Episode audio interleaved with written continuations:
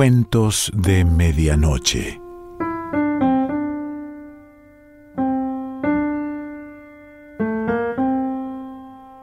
El cuento de hoy se titula El hallazgo y pertenece a Miguel Bravo Vadillo.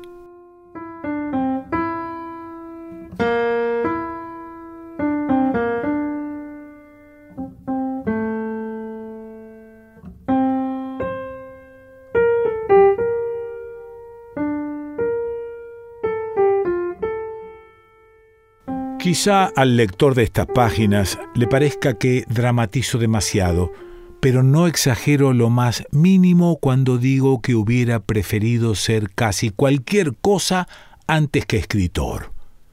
Y por encima de todas ellas me hubiese gustado ser personaje de cine.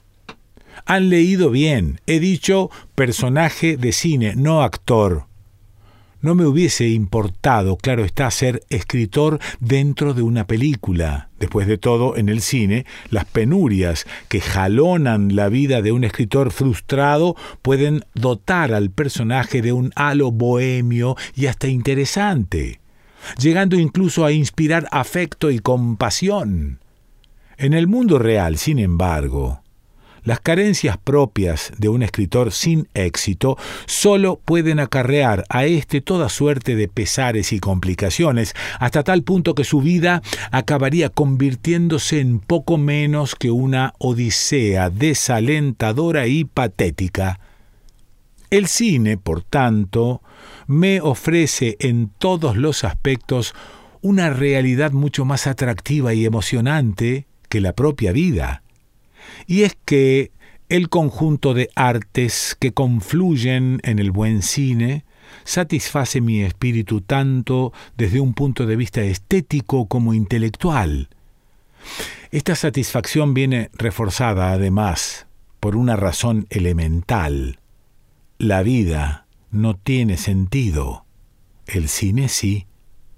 El sentido obviamente se lo confiere el guion de la película.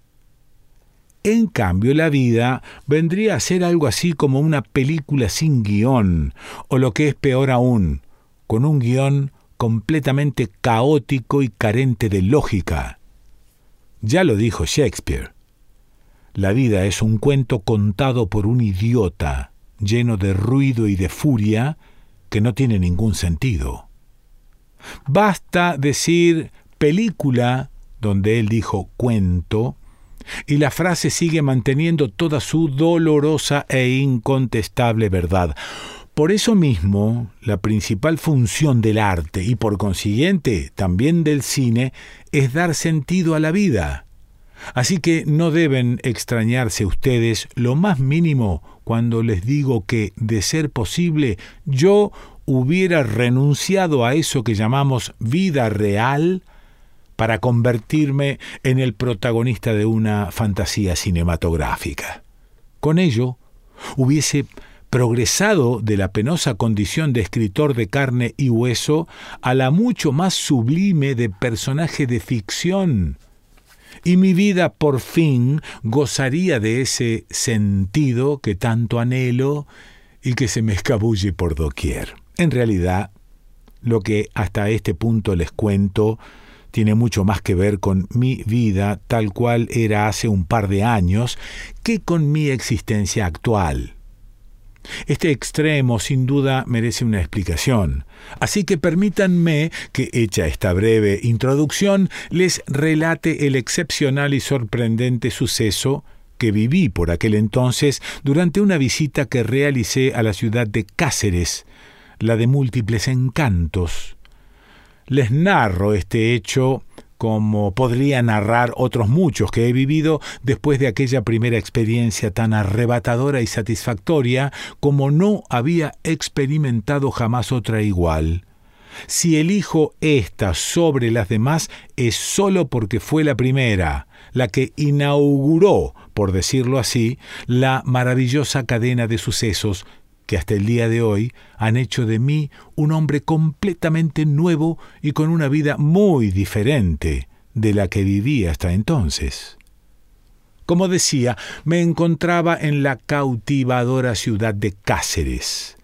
Me había desplazado hasta allí para asistir al Festival Solidario de Cine Español y durante los días que duró mi estancia me hospedé en uno de los hostales más baratos de la ciudad, pues el dinero que había conseguido ahorrar a lo largo del año anterior no daba para mayores dispendios.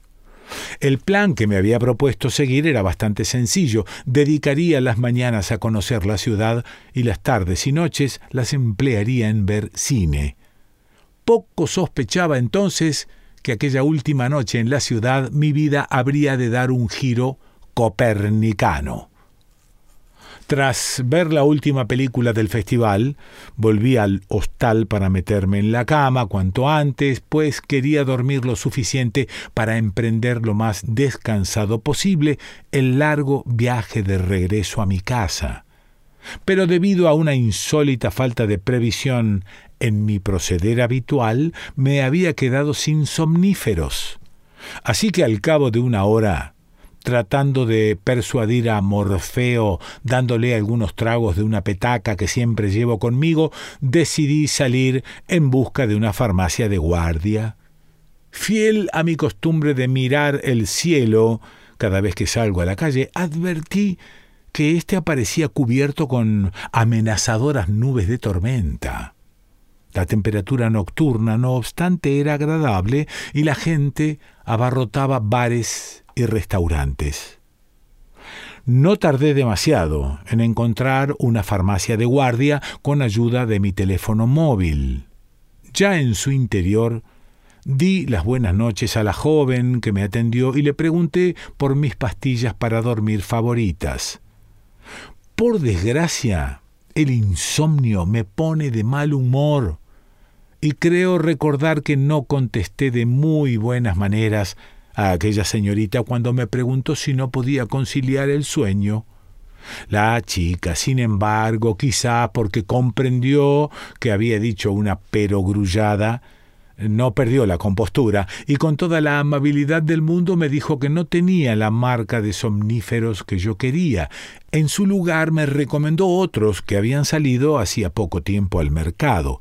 Son mucho mejores que los que usted utiliza, dijo, pero bajo ningún concepto debe tomar dos comprimidos a la vez ni mezclarlos con alcohol.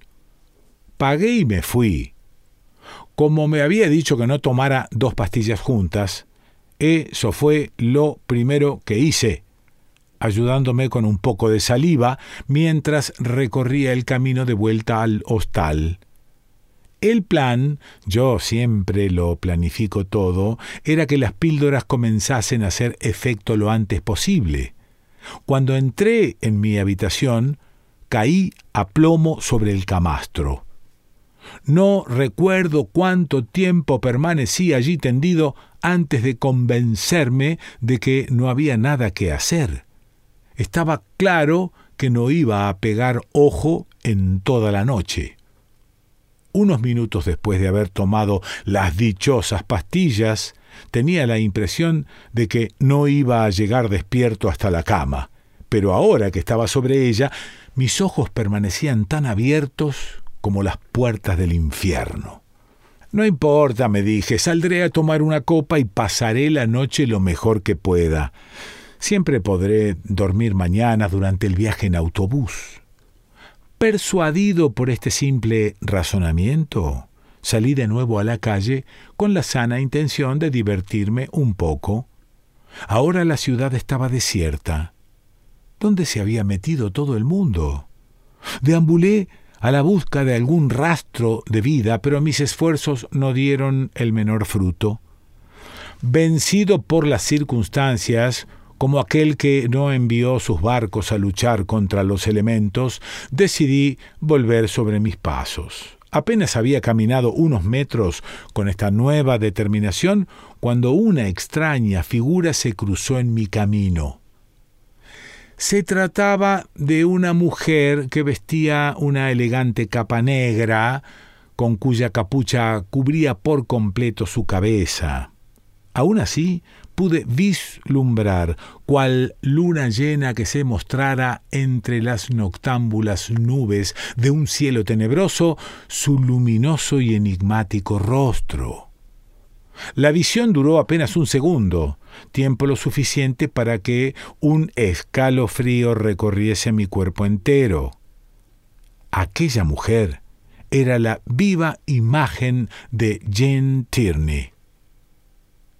Comprendo que a partir de aquí ustedes pongan en duda la veracidad de mi relato, pero insisto en recalcar que todo ocurrió tal y como lo cuento en estas líneas. Yo mismo no podía salir de mi asombro y me pellizqué varias veces para cerciorarme de que no estaba soñando.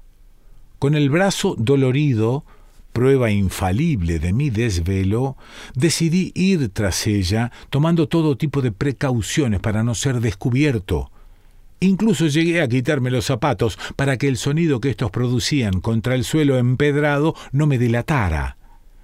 La misteriosa mujer caminaba con una elegancia fuera de lo común.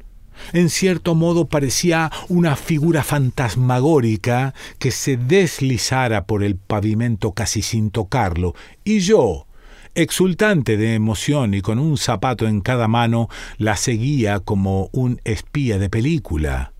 Sí, estaba emocionado hasta los tuétanos, porque desde que vi por primera vez en mi ya lejana adolescencia a Jean Tierney en su papel de Laura, el célebre film de Otto Preminger, había eh, convertido a la bellísima actriz en la protagonista de mis fantasías eróticas más inconfesables.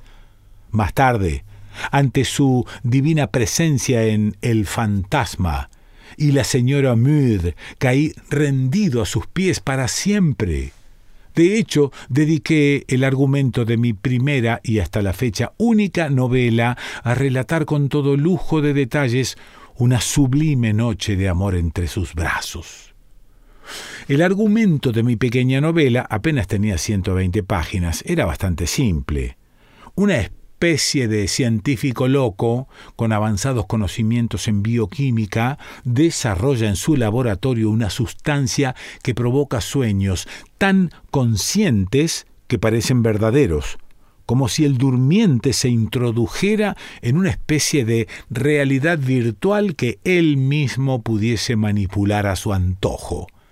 Tras algunas peripecias que no viene al caso relatar aquí, el protagonista de la novela, un alter ego del autor, toma dicha droga por error y esa misma noche sueña que conoce a su actriz favorita de todos los tiempos, con la que pasa una loca noche de amor y pasión. La novela la titulé Una noche con Laura, pero estoy seguro de que ustedes no habrán oído hablar de ella porque según me dijo mi editor, se vendieron muy pocos ejemplares. No sé cuántos, pero sí sé que no se molestó siquiera en pagarme derechos de autor. Para colmo de males, aquella novela me costó mi matrimonio. Mi ex mujer, eh, mi mujer debería decir, puesto que todavía lo era cuando publiqué la novela, se puso tan celosa cuando la leyó que me pidió el divorcio.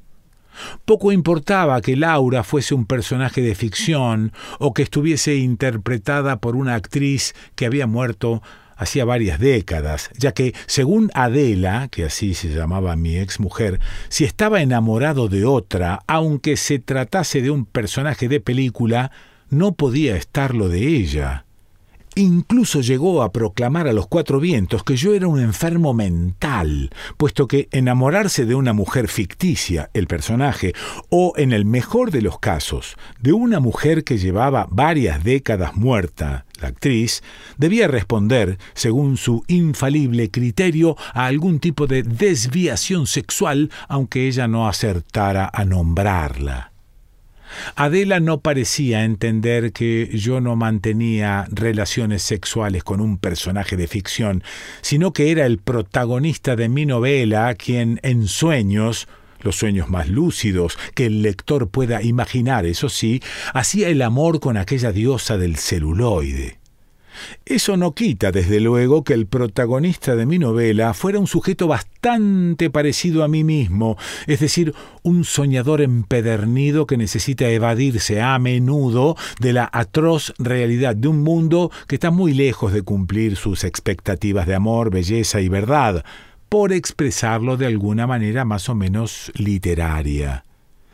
Como yo, mi personaje era también un cinéfilo, alguien para quien gozar de una ilusión de auténtica libertad por el módico precio de una entrada de cine es la mejor forma de escapar de la vida tediosa, rutinaria y hostil de todos los días. De hecho, si el protagonista de mi novela tuviese que elegir entre vivir en el mundo real o hacerlo en un mundo ficticio hecho a su propia medida, para él la decisión estaría clarísima. Escogería vivir en el interior de una película o mejor aún, en el interior de un sueño lúcido un sueño del que él mismo, además de protagonista, fuese guionista y director al mismo tiempo. Soñar le serviría en ese caso concreto para vivir conscientemente en una realidad paralela, una realidad forjada con el propio material de sus sueños. Este es, grosso modo, el argumento de mi novela un argumento profético a la vista de los acontecimientos que durante aquella noche tuvieron lugar y que ahora mismo continúo narrándoles. Después de varios minutos de minuciosa persecución, mi idolatrada musa se detuvo ante la entrada del mejor hotel de la ciudad. Acto seguido giró su resplandeciente rostro hacia mí y posó su fascinante mirada en mis ojos alucinados. Entonces con un delicado gesto de su mano izquierda, me pidió que fuera hacia ella. Obedecí al instante y rogué a los dioses que si aquello era una fantasía de mi mente, no desapareciera jamás. Ya, frente a la divina aparición, Creo que esbocé unas torpes palabras que por fortuna no recuerdo. Ella respondió con una sonrisa maravillosa, encantadora, una sonrisa como esas que dejaban embobados a Dana Andrews o a Tyrone Power o a Cornel Wilde.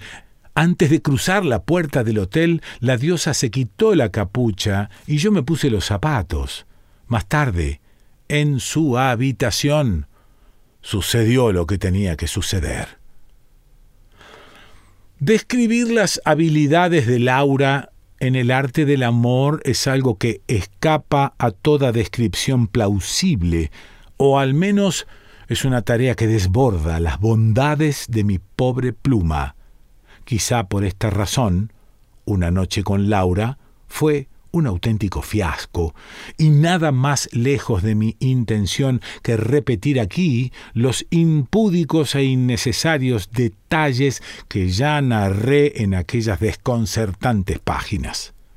Solo puedo decir que jamás, hasta ese momento, había vivido entre los brazos de una mujer una noche tan espléndida como aquella, una noche que yo no quería que acabase nunca sin embargo, cuando desperté en la mejor suite del hotel, Laura, la espléndida Laura, ya no estaba junto a mí.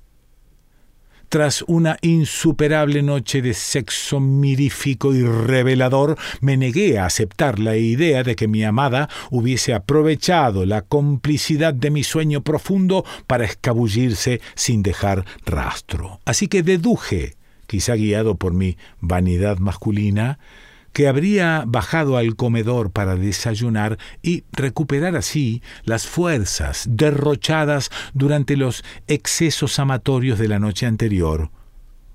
Por supuesto, barajé otras opciones, menos convincentes o quizá menos halagadoras, pero me sentía tan aturdido que me resultaba difícil pensar con claridad. Mi único deseo era que no tardase en regresar a nuestro lecho de amor para continuar nuestra particular maratón de lujuria y desenfreno. Pero como digo, mi estado anímico no era el más adecuado para hacer conjeturas. Si quería pensar con algo de lucidez, antes debía asearme y tomar una taza de café. Todavía somnoliento y con los ojos casi cerrados, la luz del sol inundaba la habitación con tal intensidad que apenas podía abrirlo sin que el dolor me cegara, me encaminé como pude hasta el cuarto de baño. A tientas me desnudé y abrí el grifo de la ducha. Tardé en ducharme el mismo tiempo que en vaciar la vejiga, ni un segundo más, porque el agua no salía lo bastante caliente para mi gusto, quizá a causa de algún problema con la caldera. Recordé que lo mismo sucedía en el hostal en que me hospedaba. No era normal, sin embargo, que un cliente tuviera que sufrir este tipo de desavenencias en un hotel de cinco estrellas, pero en ese momento no le di demasiada importancia al asunto, pues no estaba dispuesto a que un banal contratiempo empañara mi felicidad. Poco después, sin embargo, me ocurrió algo extrañísimo. Cuando intenté enfrentarme a mi reflejo, reparé en aquel espejo con borde de madera carcomida y algo estallado en el centro mucho antes que en la imagen de mi rostro asombrado. Solo entonces miré con concentrada atención a mi alrededor. No podía ser cierto. La similitud de aquel cuarto de baño con el de la habitación que había ocupado en el hostal durante toda mi estancia en la ciudad era tan sorprendente que sentí cómo mi corazón aporreaba el interior de mi pecho de un modo que hasta entonces jamás hube imaginado que fuera posible. Salí a toda prisa del baño, conteniendo con mi mano derecha los atropellados latidos del sobresaltado órgano, pero sólo para descubrir más atónito aún que todo cuanto ahora aparecía a mi vista coincidía exactamente con la distribución inmobiliario de mi pequeño cuchitril en el hostal de Marras. ¿Qué había sido de la lujosa suite del hotel? Y sobre todo qué había sido de Laura. Apenas podía comprender nada. Entonces fijé la mirada sobre la destartalada mesilla de noche. Una petaca casi vacía y un frasco casi repleto de somníferos conformaban un bodegón de lo más decadente y esclarecedor. Pero mi decepción no duró demasiado. Después de todo, hasta ese momento mi único consuelo había consistido en crear mundos oníricos sobre un material tan frágil y deleznable como es el papel. Ahora, por fin, podía convertirme en el actor de mis propias películas, así que sonreí complacido ante el fenomenal hallazgo. Miguel Bravo Vadillo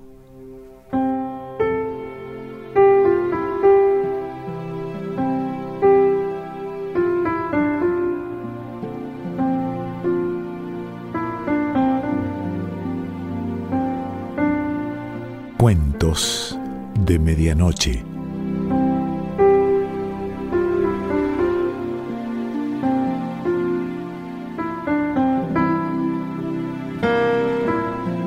Selección Pancho Mondino. Idea y lectura Quique Pessoa.